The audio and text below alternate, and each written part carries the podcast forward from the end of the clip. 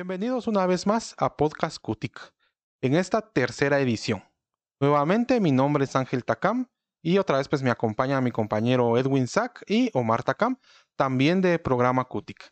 El día de hoy les traemos el tema ¿Qué pasa si mi asesor me dice que soy súper? Entonces, compañeros, no sé si alguno de ustedes desea comenzar. Mira, yo siento, o sea, por como ha enfocado el tema, yo veo que va más allá del tema de formación empresarial y de querer asumir que como sos emprendedor eh, ya sos súper y que todo lo que hagas está justificado.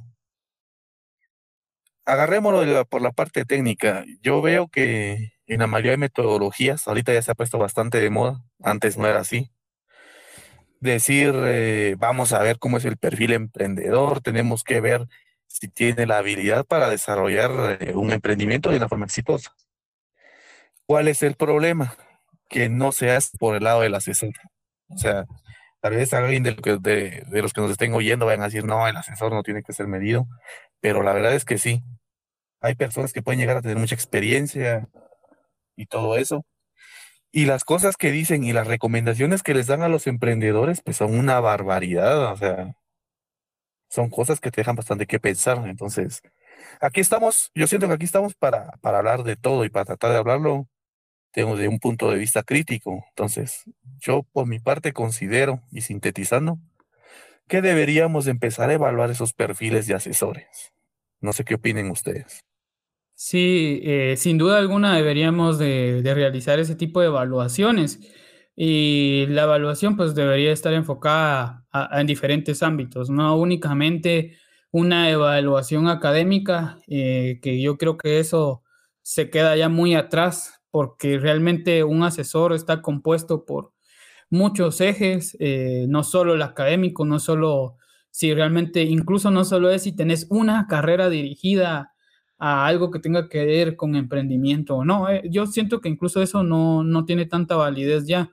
El lado académico, igual como lo menciono, no debería ser lo único que se evalúe, sino hay muchas cosas. se debería evaluar la criticidad, se debería evaluar incluso la pedagogía, la didáctica que usa ese asesor, evaluar en calidad humana también el asesor y evaluar si es consciente de las realidades que, se viven en la actualidad. Y eso lo digo desde el punto de vista de que fui asesor y realmente uno cree que asesorar a emprendedores, o bueno, al menos la experiencia aquí a nivel de Guatemala y posiblemente latinoamericano, ¿verdad? Es solo que va a llegar alguien y me va a hablar y me va a decir, miremos lo de mi empresa y todo, cuando realmente no es solo eso, ¿verdad? A mí me tocó lidiar con personas que habían sufrido una pérdida familiar, me tocó lidiar con personas que tenían eh, o estaban enojadas con su pareja o estaban viviendo un momento difícil en su vida. Y entonces, ¿cómo afrontas eso? O sea, ¿cómo afrontas fusionar eh, la parte teórica, la parte metódica con la parte humana. Eso hay que evaluarlo, ¿verdad? Hay que ver esos cambios y también, como decía, la realidad, porque hay asesores, eh, y no es por hablar mal de nadie, ¿verdad? Pero hay asesores que tienen conocimientos de los años 80 y 90 y sabemos que la realidad y el ecosistema de emprendimiento en esa época, si existía, no es el mismo que el de ahorita, 2021, y no será el mismo que dentro de cinco años. Sí, definitivamente creo que influye mucho también el papel del asesor como tal a la hora de decirle sí o no, si eres súper o no eres súper a, un emprendedor como tal. En este caso creo que también, eh, aparte del perfil del asesor como tal, veo que hasta cierto punto, y creo que tal vez puede llegarse a malinterpretar todo esto, es mucho de la cultura latinoamericana, o bueno, tal vez generalizo un poco más de la cultura guatemalteca como tal, donde está mal visto decir que no, dar una negativa, donde muchas veces dar una opinión sincera eh, puede llevar a un conflicto mayor, ya que las cosas se toman eh, de cierta forma mucho más personales de lo que en realidad deberían de ser el hecho de que un asesor le diga a un emprendedor, sí, mira, eres súper, es básicamente validar todo lo que ese emprendedor como tal está realizando en ese momento. Y aquí vinculo mucho con lo que menciona Edwin.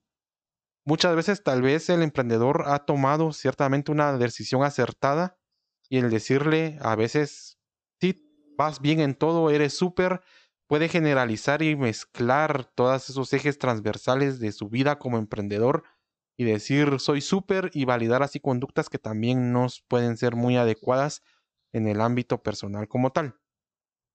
También tenemos que ir tomando en cuenta nuevamente, y como lo habían mencionado mis compañeros, el perfil del asesor como tal. El hecho de que un asesor pueda validar o no determinadas cuestiones en un emprendimiento requiere muchas veces que este asesor tenga un completo conocimiento de lo que se está realizando el emprendedor dentro de su proyecto como tal. Y eso es lo que al menos a nosotros, eh, cuando estábamos así full con Garrobo Studio, eh, pasaba muchas veces. Llegábamos con alguien que se suponía que tenía que ser más o menos un asesor. Eh, le tratábamos de, explicar, miren, nosotros somos desarrolladores de videojuegos, necesitamos ayuda en el área de comercialización, necesitamos ver nuestros canales, necesitamos ver esto, necesitamos ver lo otro. Y muchas veces estos asesores que tal vez podían ser muy buenos en otras partes, eh, no nos referenciaban con alguien más, sino que nos trataban de encasillar en, en algo tradicional, en algo pues de, de una producción normal, común y corriente.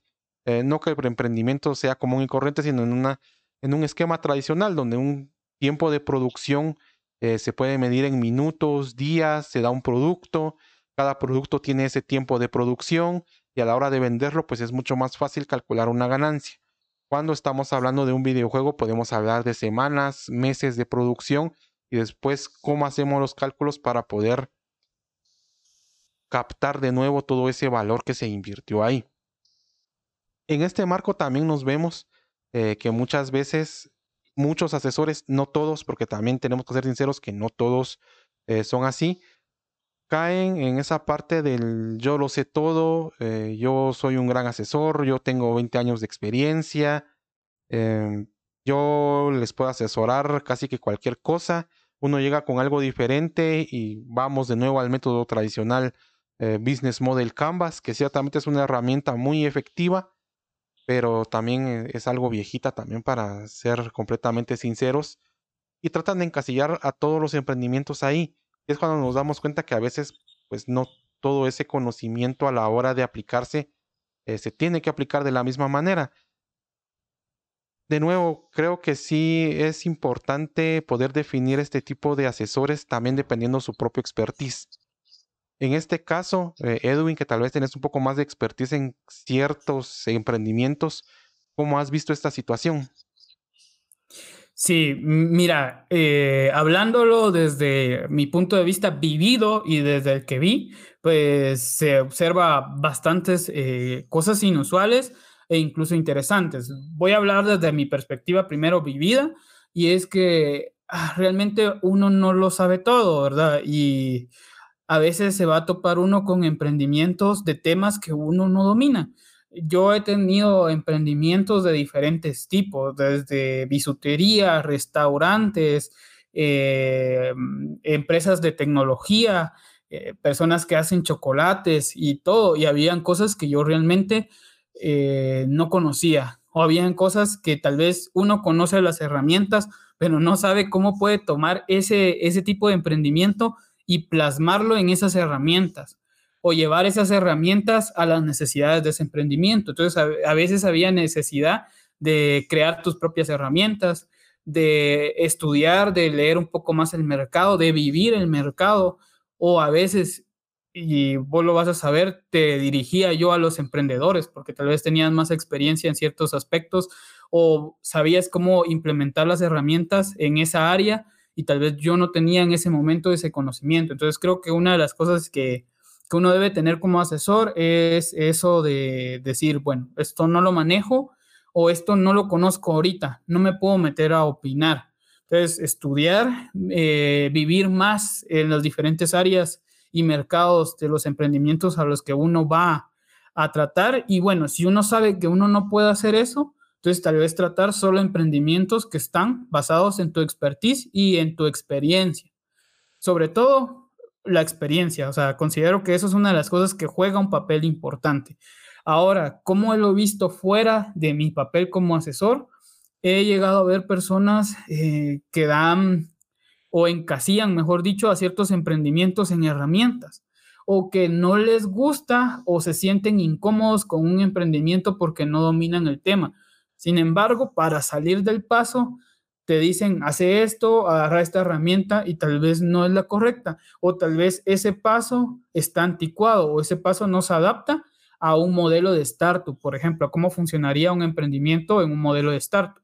Entonces hay que eh, resaltar esa situación, ¿verdad? La, situación de que yo no sé, no conozco y si no puedo ponerme al día en esa área, lo mejor es redireccionar a alguien. Y tal vez, como lo mencionas, ¿verdad? La cultura es algo que no deja hacer eso. Y también el ecosistema de emprendimiento que en ciertas áreas está un poco cooptado, tal vez la palabra es muy fuerte, pero lo vamos a decir así, cooptado, o el sistema, el ecosistema del emprendimiento también no funciona como debería, ¿verdad? No conozco este tema o este emprendimiento no, no es mi expertise, andate a esta organización que sí lo maneja. Pero entonces yo creo que el error más grande que uno comete como asesor, tanto yo lo he cometido como he visto que lo cometen, es eso, querer decir yo lo sé todo o querer encasillar a un emprendimiento en algo que no puede ser encasillado, ¿verdad? Que necesita cuestiones específicas. Sí, en este caso, Omar, yo creo que vos nos puedes dar un punto de vista eh, bastante particular, ya que también estuviste de director en el centro de incubación de Quetzaltenango, eh, cuando veías los perfiles de los emprendimientos, más o menos cuál era ese criterio que manejabas a la hora de, asignarles un asesor a cada uno de ellos. Mira, yo trataba de, pues realmente no, no tenía una, una fórmula mágica, vamos. Yo trataba de, a la hora de entrevistarlos, porque como tenían una entrevista inicial, de ver cuál era el comportamiento y cuál era la afinidad que cada uno tenía con, los distintos emprendedores. Después de eso, se, cuando se empezaba a reagendar las primeras eh, reuniones, se les decía, mire, cuál prefiere, con quién prefiere trabajar, y pues ellos ya tenían cierta como que afinidad. De esa forma, eh, es como se iban asignando. Claro, y algunas de las malas experiencias que hayas tenido a la hora de asignar a algún emprendedor, ¿existió alguna?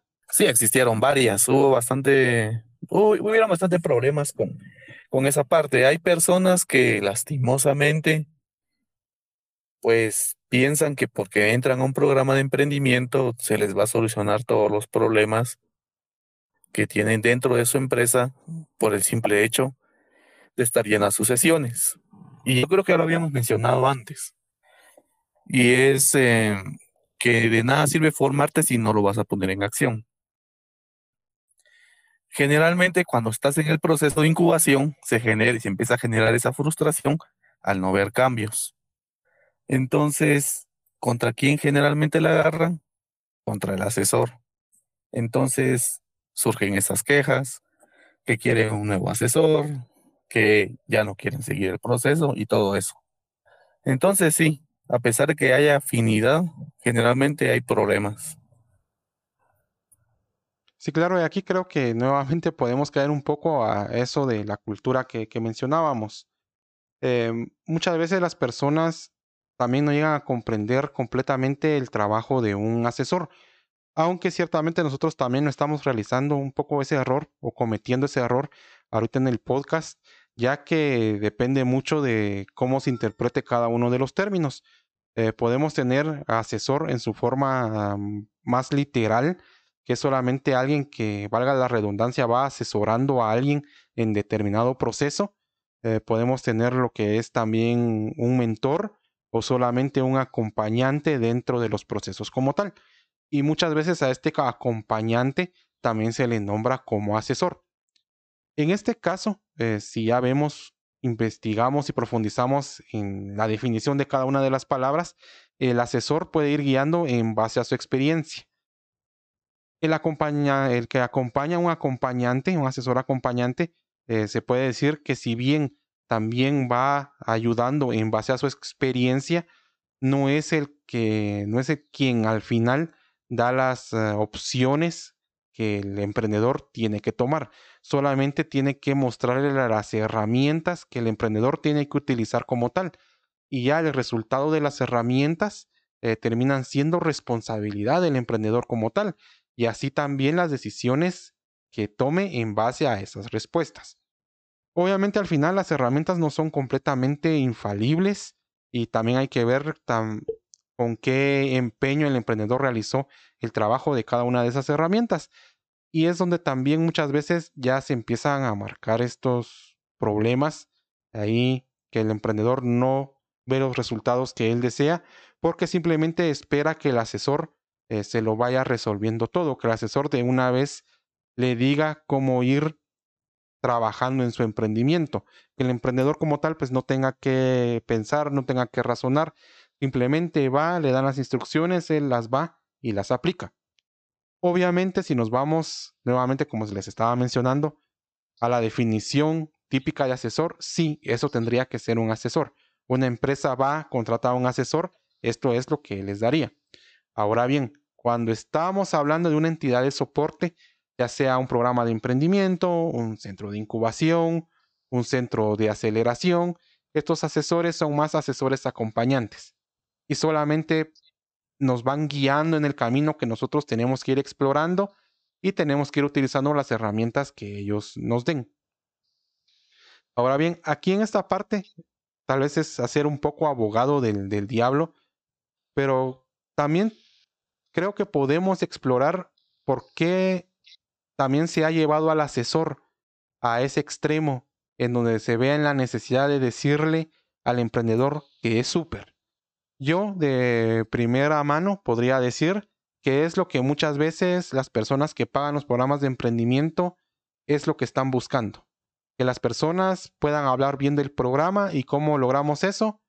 Simplemente que el asesor, una persona con experiencia, eh, le dé lo que quiere el emprendedor, que en este caso es un estímulo, una felicitación, y le puede decir, mire, usted es súper, la persona contenta con el programa, la persona que le está patrocinando también está contenta con el programa y aparentemente todos contentos, menos el emprendimiento como tal, pues que no crece eh, como tendría que ser.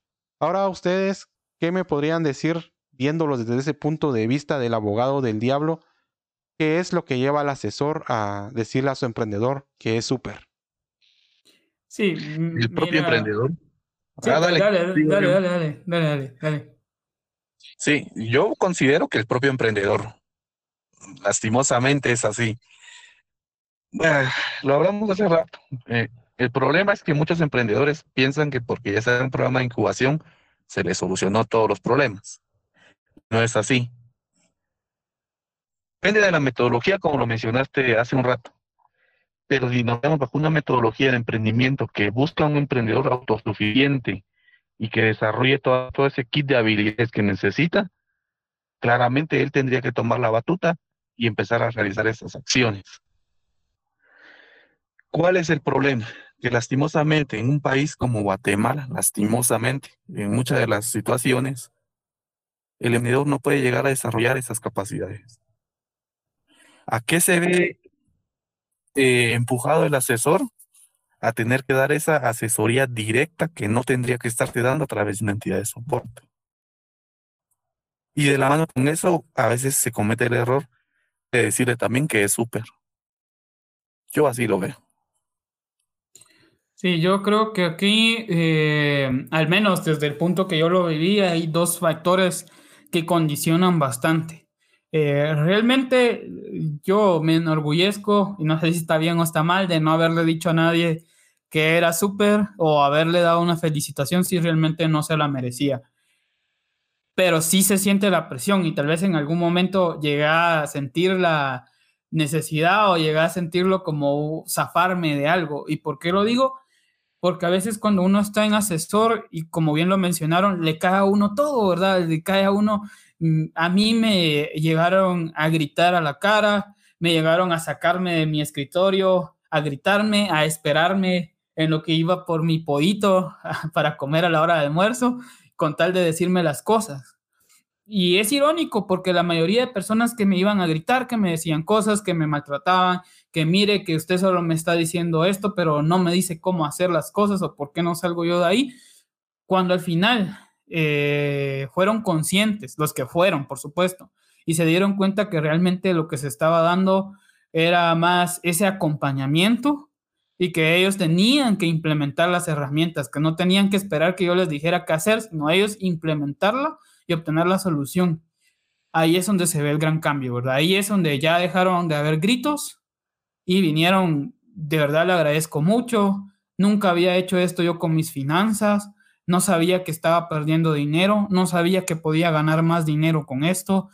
Eh, y los que no, pues seguían recriminando. Entonces tal vez el asesor se ve obligado, si tal vez no tiene el temple o no tiene eh, la suficiente experiencia de contacto con la gente, no, no asesor, sino contacto con las, personas. Eh, no tiene eso, se ve obligado a decirle, sí, mira, sos súper, sos súper, así como hacen a veces o hacemos a veces con los niños, va, sí, sí, está bueno, está bueno lo mismo, ah, sí, sos súper, sos súper, dale mano, ahí vas bien, ah, dale, estás, está calidad, está calidad. Y siento yo que eso está mal. Y lo entiendo, porque a veces se cansan, ¿verdad? De estar escuchando cosas, estar escuchando regaños, que los van a buscar, que les mandan mensajes, que les dicen un montón, porque a mí me lo hicieron. Sin embargo, tal vez eh, yo resalto el hecho de dar clases y tener ya un poco la experiencia y el sentido de estar con eh, jóvenes universitarios, que también a veces se vive eso, y poder afrontar eso, ¿verdad? Y también las diferentes experiencias que tuvimos en conjunto, viajando a otros lugares, eh, hablando con diferentes personas e interactuando en programas de que a veces se ponían a hacer cosas ahí revoltosas. Entonces creo que eso me ayudó bastante, pero si no tenés ese temple, mano, o sea, te va a cansar y vas a decir, no, a nada, sí, son súper, mano, son súper. Y yo creo que eso también va con, eh, para el emprendedor que escucha, ¿verdad? Evalúa si realmente te están diciendo que sos súper porque estás cansando al, al, asesor o realmente te lo dice porque has conseguido algo. Y, esto me lleva a la segunda situación. ¿Por qué decirle súper, que sos súper a un eh, emprendedor? Por la presión de los mismos programas, ¿verdad? Y bueno, esa presión de decirle, mira, tenés que decir que es súper porque necesitamos sacarlo, ¿verdad? Si no, no viene platita. Tenés que decirle que es súper porque si no, el programa no se mantiene. Y lamentablemente acá se vive una crisis de cazar programas.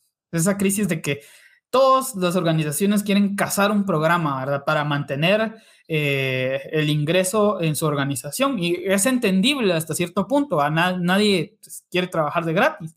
Pero en lugar de estar buscando cazar programas y solo llenarte los bolsillos, bueno, si ya cazaste un programa, si ya lo tenés, trata de hacerlo bien, ¿verdad? Y creo que ahí es donde muchos no quieren comprometer eso. Es como los profesores, ¿verdad? Que son obligados a pasar a sus alumnos porque no quieren problemas con los papás, lo mismo. Ah, yo paso a mi emprendedor y le digo que es súper porque no quiero problemas con los que me están dando la plata. Entonces yo creo que por ahí va eh, esa situación de decirle súper, ¿verdad? Y cómo podrías ser, si sos asesor, cómo podrías evitar eso o al menos minimizarlo es primero el temple como persona, ¿verdad? Saber que siempre te va a caer. Y segundo, ver cuál es la flexibilidad con la que contás en tu programa, ¿verdad? Para no decirle que sos súper a todos. Sí, definitivamente eso es algo que sí, afecta bastante al emprendedor y por ende al ecosistema como, como tal. Ahora, ahorita pues me puse a pensar en todas estas experiencias que, hemos vivido y me llegó algo, um, un recuerdo bastante particular y es qué han hecho, cómo han hablado con un emprendedor cuando directamente los confronta, tal vez no de una mala manera, pero sí como alguna interrogante o como algún comentario de que otro asesor les ha dicho que son súper y ahora ustedes no les están diciendo eso. En mi caso, si no estoy mal, fue con una señora eh, mayor eh, que estaba trabajando cierto proyecto de, cereales y había hablado en una plática eh, de otra organización, así una plática normal cuando todavía no había COVID y pues eh, comentó eh, que le llevó su proyecto, se lo presentó al, a la persona que dio la conferencia y esta pues le dio algunos consejos y justamente el comentario de que era, era súper. Aún así, sin conocer tanto el proyecto, igual le dijo que, que era súper. Si se lo dijo directamente de que todo iba bien o tal vez se hacía referencia solamente a la señora que pues, aunque ya era una persona mayor, seguía emprendiendo. El contexto como tal, pues la verdad es que tampoco lo sé. Lo que a mí esta persona me dio a entender o lo que ella había entendido era que todo el emprendimiento y todo lo que conllevaba era súper, que estaba bien, no había ningún problema. En ese caso, pues a veces a nosotros también muchos asesores nos ponen entre esa espada y la pared. Eh, ¿Qué podemos hacer? La primera respuesta que también no considero eh, que sea ética y que de momento pues no, no la he utilizado, no me han arrinconado tanto como que sea mi última eh, forma de, salir o de aclarar la situación más que todo, es decir, mire directamente, eso que le dijeron está mal. Esa persona no sabía de lo que estaba hablando y está mal. Considero que también, como lo mencionaba, tal vez no es de mucha ética ahí vender al otro asesor que, que, lo haya dicho, porque también no conocemos bien el contexto en que lo, lo expresó. Pero sí, eh, pude ya a la hora de, tener esa cuestión ahí, decirle, mire, lo que esa persona le dijo está bien si lo vemos en un contexto amplio, pero como yo ya conozco su emprendimiento más a fondo, creo que otras opciones son mejores y se adaptan mejor a lo que usted está haciendo. Y de esa manera, pues puede salvar ese pequeño bache que se nos presentó ahí. Eh, no eh, dejé en mal al otro asesor y la persona pues la volví a encauzar en el camino pues que ya llevábamos trabajando, que de hecho pues ya iba bastante bien y bastante adelantada. En este caso y en este contexto, ¿han tenido ustedes alguna experiencia donde se hayan tenido que, que zafar, hayan tenido que buscar alguna salvada, algo que les haya pasado así? Sí, mira, eh, yo lo que hago realmente es que trato de verlos como que estoy tratando con niños, ¿verdad? Yo sé que suena un poco eh, extraño, pero bueno, tal vez eh, en parte es por mi formación como docente pero trato de hacerlo así. ¿Por qué lo digo de esta forma? Porque lo que yo generalmente hacía es sentarlos, ya sea cara a cara o a la par, ¿verdad? No hay que tenerle miedo a, a la persona que está uno asesorando, porque realmente lo que está tratando uno es buscarle un bien. Entonces lo sentaba y lo que hacía era plasmar las cosas en papel, ya sea que lo plasmáramos usando diagramas, usando texto o alguno que otro dibujo, plasmarlo en papel y ponerle en comparativa, ¿verdad? Bueno, esta persona eh, te dijo esto o esta persona vio esto de esta manera, vos estás de esta manera y yo te estoy proponiendo esto. Podemos ver si se puede combinar alguna cosa que te dijo con algo que te estoy diciendo. Eh, realmente lo que te dijo tal vez no se aplica, no se aplica en este momento, o por ahí puede ser que incluso yo esté equivocado, ¿verdad? Pero lo vamos a evaluar entonces, plasmarlo en papel me funciona bastante bien porque la persona, eh, al plasmarlo en papel, como que ella lo hace real, o sea, lo vive también y se da cuenta y percibe las diferentes cosas que se han hablado. Entonces, esto me sirve mucho para mediar, básicamente es mediación, ¿verdad? Mediar a la persona y decirle, bueno, mira, esta es la realidad y irle explicando. Tal vez yo nunca, nunca le diría o nunca lo, le he dicho, a alguien lo que vos decís, ¿verdad? Que ah, lo que te dijo está mal, ¿verdad? O, qué sabe ese. Nunca, ¿verdad? Eh, sino es plasmar y mediar, ¿verdad? Para que la persona a través de esto se dé cuenta realmente. Y a las personas les duele. Yo tal vez ahí, ahorita que, que nos comparta Omar su experiencia, tal vez él pueda ampliar eso, ¿verdad? Que a las personas les duele escuchar la realidad y más a los emprendedores. Les duele escuchar la realidad. Entonces uno tiene que tener un poco de cuidado con eso también y tal vez por eso no ir directamente a decir, vos, eso no sirve, ¿verdad? Lo que te dijeron, sino mediar. Y a mí me ha servido eso, como te digo.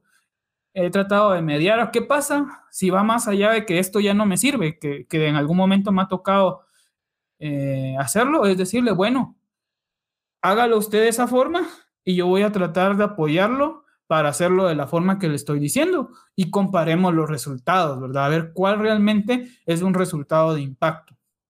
Hasta ahí es la última eh, línea que he llegado, cuando me encuentro en esta situación. No he llegado a lo que decís, ¿verdad? Decir, esto es lo que te están diciendo no sirve, no sé qué, pero sí he escuchado. Y yo me recuerdo que en esas famosas reuniones de ecosistema, que a veces habían rencillas de eso, ¿verdad? De decir, eh, tiraban las habladas, es que vos lo que estás diciendo, vos no sabes, ¿verdad? O, ay, ese modelo que estás usando es viejo. O, o decir cosas así, ¿verdad? Tratar de atacar a lo que uno sabe o a lo que otro no sabe. Eh, es eso, ¿verdad? Ay, Dios. Eh, yo creo que el único que me acuerdo ahorita es de. Fue de, de unas mentorías rápidas. Y llegó una señorita que tenía. Tenía un negocio que estaba a alquilar ciertas oficinas. No vamos a decir de qué. Y pues lastimosamente, a pesar que era muy entusiasmada, pensaba que todo estaba bien. De hecho, habían dicho que todo le estaba yendo bien. El problema es que toda el área financiera pues la tenía, la tenía mal. Y como lo dijo Edwin, explicarle esa parte pues bastante dolorosa, le costó asimilarla. Fue un choque de realidad que ella tuvo que, pues como asesor es bastante difícil ver. O sea, yo hasta me cuesta decirlo, ¿verdad? Porque sí, es difícil ver a una persona que está trabajando por algo y que de la nada le digas, mire, lo que usted tiene mal es esto y lo otro. Lo que yo le recomiendo es que mejor lo deje hasta ahí, porque si no va a seguir perdiendo. Entonces, no sé si esté muy a contexto de lo que ustedes están mencionando, pero de momento es lo único que puedo aportar. Sí, creo que tal vez sí me recuerdo bastante de este caso, porque me acuerdo que sí lo, lo comentaste en este tipo de mentorías que, que se trabajó. Y creo que también bastante de lo que afecta a uno como asesor es no solamente eh, ver el sueño de un emprendedor eh, pues que está fallando, sino que hubieron otros asesores en el transcurso y en el camino que no eh, le pudieron decir eso. O sea, era algo que en tres minutos fue bastante obvio y que se le tuvo que explicar cómo se tenía que trabajar y que un asesor anterior que ya había trabajado con esta persona pues no se lo hizo ver como, como tal. ¿Por qué razón? Pues ahí eh, pueden haber muchas razones de las que ya habíamos eh, mencionado, que el asesor estaba obligado a presentar métricas eh, de emprendimientos exitosos y no lo reportó, no decidió obviar esa información no sabemos también si en un contexto diferente cómo era el comportamiento de la persona o si directamente el asesor como tal eh, no tenía el conocimiento adecuado para poder guiar adecuadamente ese proyecto como tal. Ahora, hemos hablado bastante de lo que son los asesores. Ahí todos los colegas que tenemos, ahí tal vez habrán algunos que no les cargamos muy bien por, por todo esto, pero creo que también tenemos que hablar de la otra parte, de lo que también nos ha tocado ver eh, como emprendedores o tal vez con colegas emprendedores que hemos tenido que también a la hora de buscar una asesoría, un acompañamiento en algún programa de emprendimiento, siempre les dicen, oh no muchachos, ustedes son súper, eh, sigan adelante. Como emprendedores, ¿qué consideran que hay que tener eh, en cuenta cuando un, asesor le dice a uno que todo está bien, que todo es súper, ¿qué cuestiones, qué decisiones, qué, qué verían ustedes ahora con lo que ya saben para saber si en realidad el mentor, el asesor les está dando una respuesta adecuada, una respuesta así en contexto o nada más les está dando ánimos porque sí? Mano, es que ahí tenés que ser crítico como, como emprendedor, hay que ser crítico. Ah, no, estás perdiendo plata, no estás ganando dinero y te dicen que sos súper. Si te lo crees, es que sos tonto, ¿verdad? es, en ese sentido. Eh, por supuesto, algunos eh, prefieren tener el sesgo, ¿verdad? De creérselo por tal de no sentir el golpe. Y como emprendedor, sin duda alguna, vos, los emprendedores considero yo que tienen que ser de las personas más críticas posibles, realmente. O sea, no tenés que irte por el sesgo, ¿verdad? De, quiero escuchar que soy súper para, para quitarme eh, o ponerme la venda en los ojos y no ver que estoy perdiendo dinero. Entonces, para mí una de las cosas que uno como emprendedor debe tener en cuenta es realmente eh, ser crítico, ¿verdad? Y por ejemplo, la historia que menciona Omar de, de, esta señorita, yo también tuve la oportunidad de estar en ese speed mentoring y yo estaba en la parte de finanzas. Y la señorita llegó y me dijo, es que el joven asesor de allá me comentó que realmente no debería de seguir y que haciendo referencia a Omar, ¿verdad? Y yo le digo, bueno, coméntenme qué está pasando. Y cuando me dice lo que está pasando, y yo solo le saqué una hojita y un pequeño lápiz eh, o lapicero y le mostré plasmado, ¿verdad? Los números que estaba perdiendo dinero y me dice, ¿qué hago? Porque me dijeron que mi idea era increíble y que no sé qué. Y ahí viene otra cosa que aplica para lo que acabas de preguntar y también por qué un asesor le dice a alguien que es súper. Y ella me dice, es que me dijeron que mi idea era increíble, que era muy buena, nunca antes había visto aquí en este lugar, no vamos a decir qué lugar, y es muy bueno y todo, ¿verdad? Y de repente yo le digo, mire, lo que usted me está diciendo es algo que viene desde hace años haciéndose, ¿verdad? Y que usted solo lo haya adaptado a un área en específico no quiere decir que sea algo increíble. De hecho, esa adaptación le está haciendo perder miles de quetzales. O sea, si en ese momento esa señorita no mataba el negocio, se iba a ir con una deuda de 100 mil o 150 mil quetzales.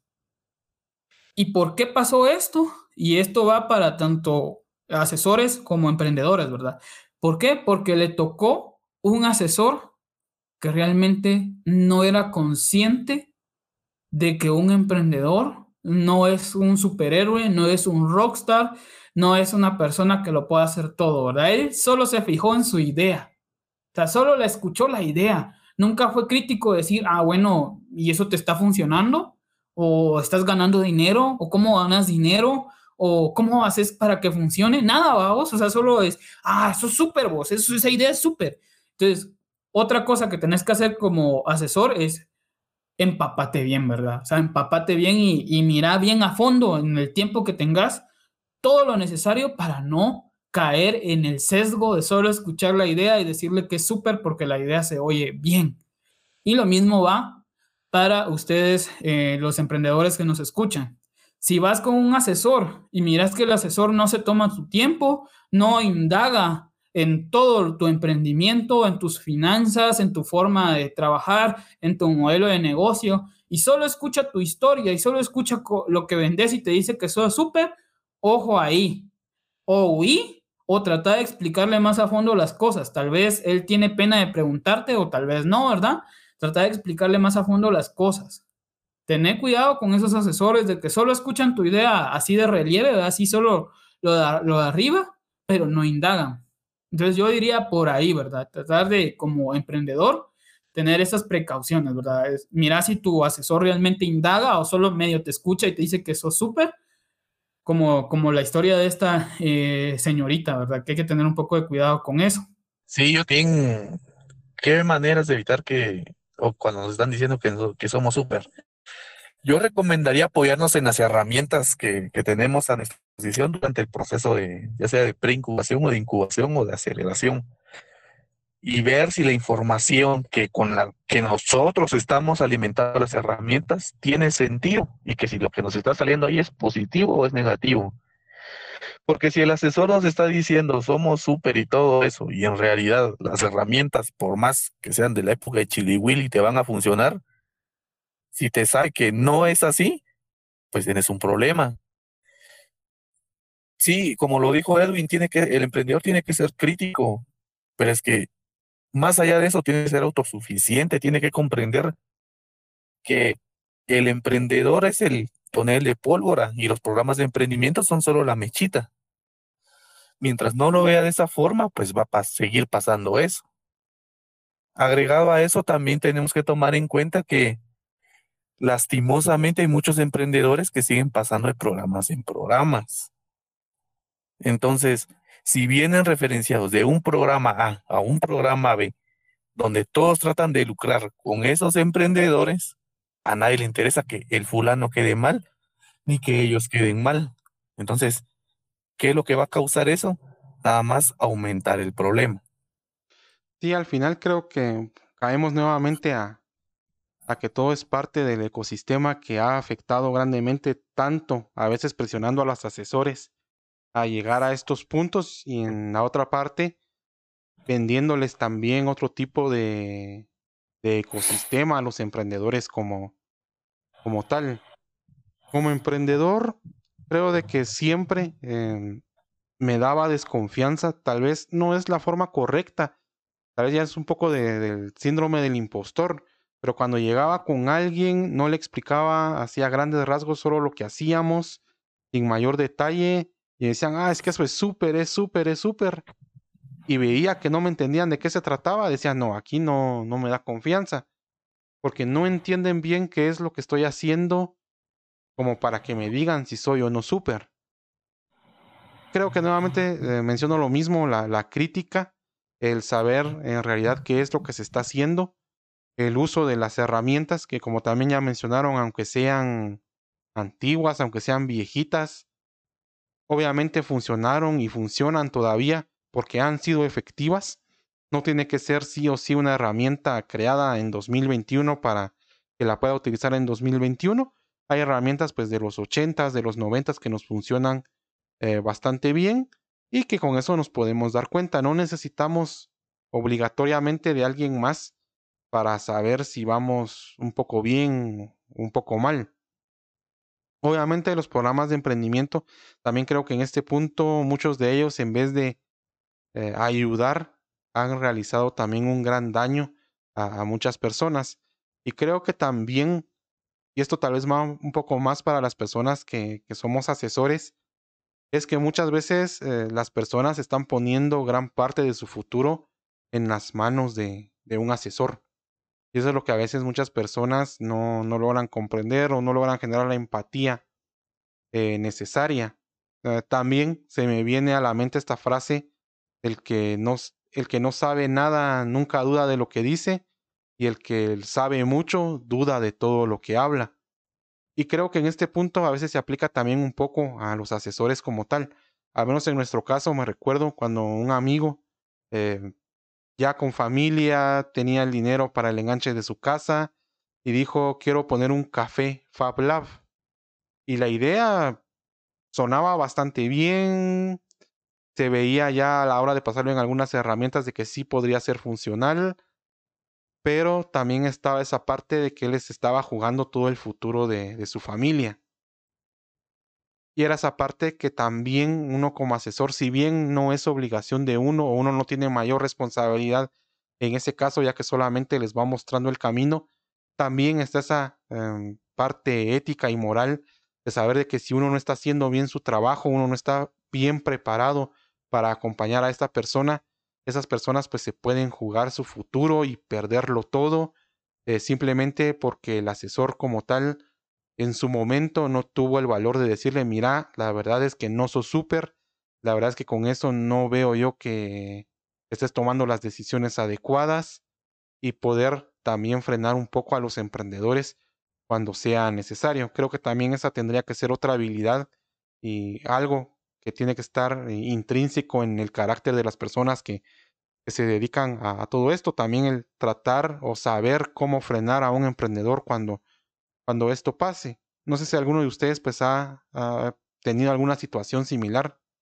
Es que eso que mencionas es clave eh, porque uno, como asesor, realmente eh, tiene que ser ético, pero también en, eso ético hay que ser humano y, hay que saber entender muchas cosas y también tenés que saber eh, frenar a una persona. O sea, no solo es saber impulsarla, saber llevarla y, mandarla, sino también frenarla. Y eso tal vez a veces es lo más difícil, vamos, meterle freno a una persona.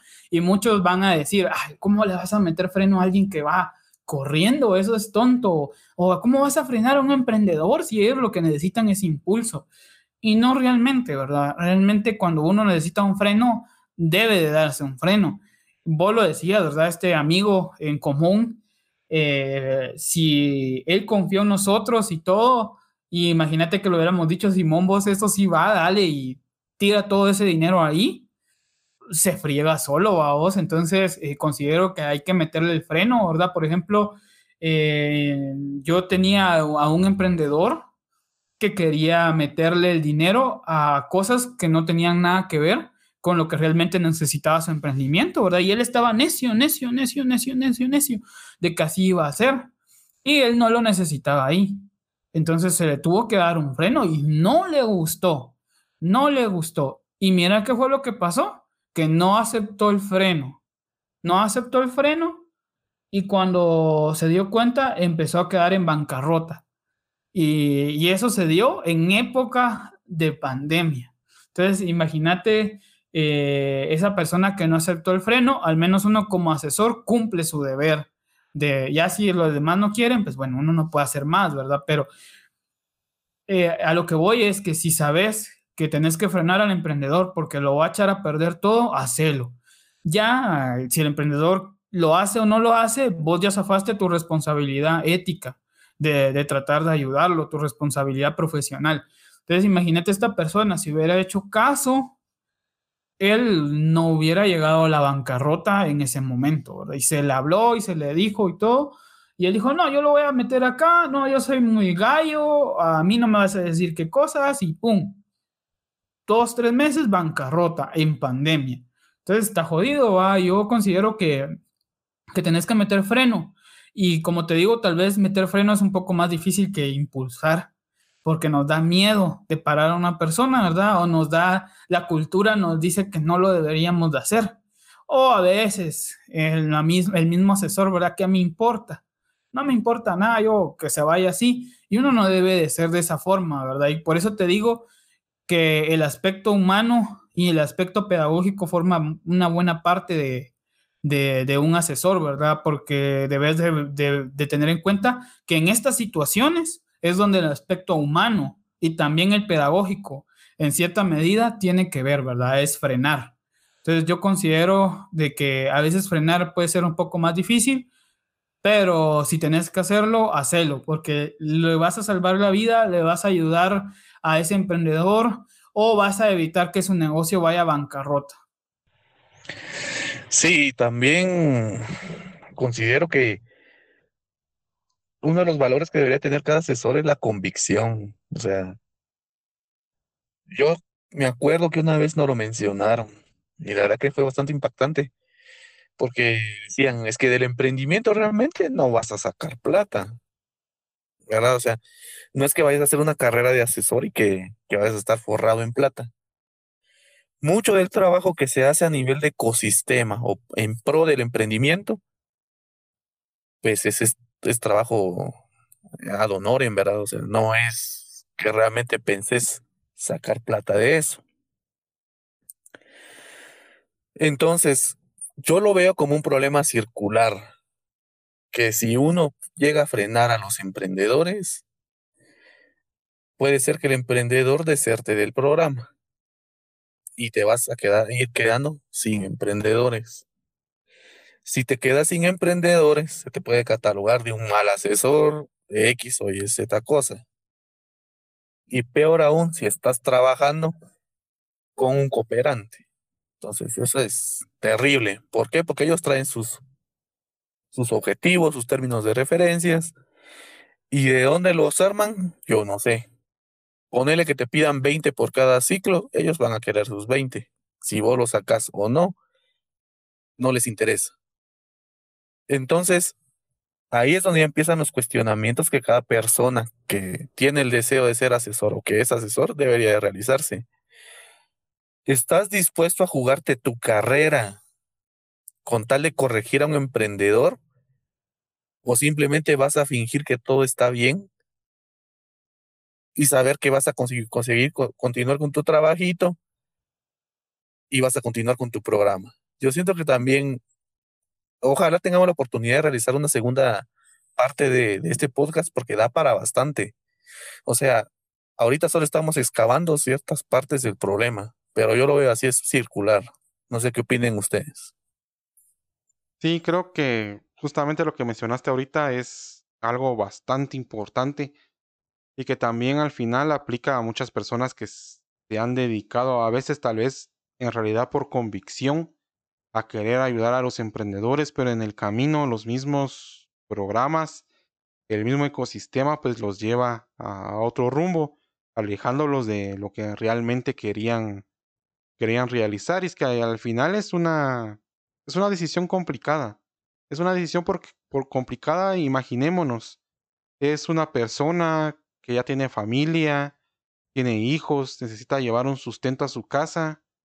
Eh, ¿Qué va a hacer? El programa le exige que él gradúe a, X emprendedores y los tiene que graduar. Y sus compañeros lo están haciendo. Y si él no lo hace, lo mandan para afuera. Al final se convierte en... El emprendedor mío es súper. ¿Es súper o yo me voy para afuera? Y al final creo que eso ya nos lleva a, otro, a otros puntos eh, filosóficos, éticos, morales, de en realidad qué es lo que está sucediendo en el ecosistema actualmente y que no, que sin duda yo creo que sí podríamos sacar ahí un podcast para cada eje que eso toca, un podcast para lo moral, un podcast para lo ético, hasta si nos queremos poner ahí poco profundo, sacamos un podcast filosófico para ver eh, qué conlleva todo esto. Pero hablando de tiempo, yo creo de que ahorita pues ya, ya vamos concluyendo eh, esta edición. Por mi parte, sí, eh, me gustaría eh, concluir y va más para la parte de los emprendedores. de cómo saber si mi asesor me dice que soy súper, en realidad soy súper. Creo que lo podría resumir, no es una ley como tal, pero se podría tener a consideración. Es si acabas de empezar, si no tenés muchas ganancias, y mi asesor dice que soy súper, yo no le creería. Eh, definitivamente no le creería yo en ese punto. Ya llevo cierto tiempo en el mercado, he pasado por diferentes programas o simplemente mi negocio ya está eh, algo grande, ya lo comprobé con herramientas de que en realidad se está produciendo y mi asesor dice que soy súper, entonces sí lo empezaría a creer. De lo contrario, me quedaría con esa duda y investigaría, investigaría mucho más. No sé ustedes qué, qué podrían concluir. Si yo concluyo eh, lo mismo, ¿verdad? Tenés que ser crítico. si alguien te dice que sos súper eh, y miras que no estás teniendo ganancias, que estás perdiendo, que pasaste tus herramientas y no, no te la crees, eh, que miras que realmente no has avanzado en ventas, entonces no sos súper, estás algo, algo te está pasando. Y otra cosa que quiero yo también dejar en claro, como asesor y como emprendedor que fui y que somos ahorita, es eh, que alguien te diga que sos súper y tal vez si lo sos en tu emprendimiento o en la parte del emprendimiento en que te están diciendo que sos súper, no quiere decir que sos súper en todo. O sea, eso quítate de la cabeza, ¿verdad? Que por ejemplo venga Ángel y te mire tu emprendimiento y realmente te diga, mira, tu emprendimiento es súper y eso es verdad. No quiere decir que vos sos súper como persona, que vos sos súper como eh, tu profesión, que vos sos eh, súper en todo en la vida y que podés ir y caer a lo de rockstar, ¿verdad? Lo que ya mencionamos en los, eh, en los capítulos anteriores. Entonces, ojo ahí, o sea, ojito con eso. Y el tercer punto que yo le diría a los emprendedores es que el hecho de que te digan que sos súper en un momento no quiere decir que vas a seguir siendo súper a lo largo del tiempo. Entonces puede ser que en ese momento sí lo seas y sea verdad, pero tenés que seguir luchando para seguir siendo súper, para seguir manteniéndote, para seguir haciendo las cosas bien. Y no porque alguien te dijo que eras súper en un momento determinado de tu emprendimiento, siempre vas a ir con la mentalidad de que sos súper porque eso te va a llevar a pérdidas, te va a llevar a que cerres tu emprendimiento y a que no seas capaz de analizar sin sesgo en qué estás fallando. Y eso, el análisis y la información para alguien que emprende es lo más de las cosas más importantes, si no lo más importante a tener en cuenta. Entonces, de mi lado sería eso para concluir, ¿verdad? Tener mucho cuidado con esa palabrita súper y tener mucho cuidado al momento de analizar si realmente sos o no sos súper. Pues yo recomendaría directamente buscar una entidad de soporte. Dos formas. Una, que al fin y al cabo es algo bastante común en este ecosistema, si se puede llamar así, que tenemos acá en Guatemala, eh, ir a varias instituciones. Como lo mencioné, es algo que ya pasa, pero o sea, ir a distintas instituciones y ver qué opinión tiene cada uno de, tu proyecto. En algún punto es probable que te vayas a encontrar con alguna que, que te vaya a decir lo malo, porque les caes mal por X o Y o Z razón, te van a ir dando distintas eh, perspectivas, de las cuales puedes aprender bastante. La segunda es que vayas a una entidad de soporte que cuente con algún programa de mentorías, porque si el asesor bien te puede estar diciendo súper, en la mayoría de los casos los mentores te van a despedazar. Si tenés malas cosas, te van a despedazar. Y fue algo que pasó con nosotros. Había una emprendedora que pensaba que lo tenía todo bien, llega la mentora y eso fue increíble. O sea, ver cómo la puso en su lugar, cómo le corrigió las cosas, es algo que hasta hoy en día me sigue sorprendiendo. Entonces yo esto es lo que diría. Entonces, con estas conclusiones, creo que ya hemos completado el podcast de hoy, que sería la edición número 3. A todas las personas que nos acompañaron, muchas gracias y nos escuchamos hasta la próxima edición.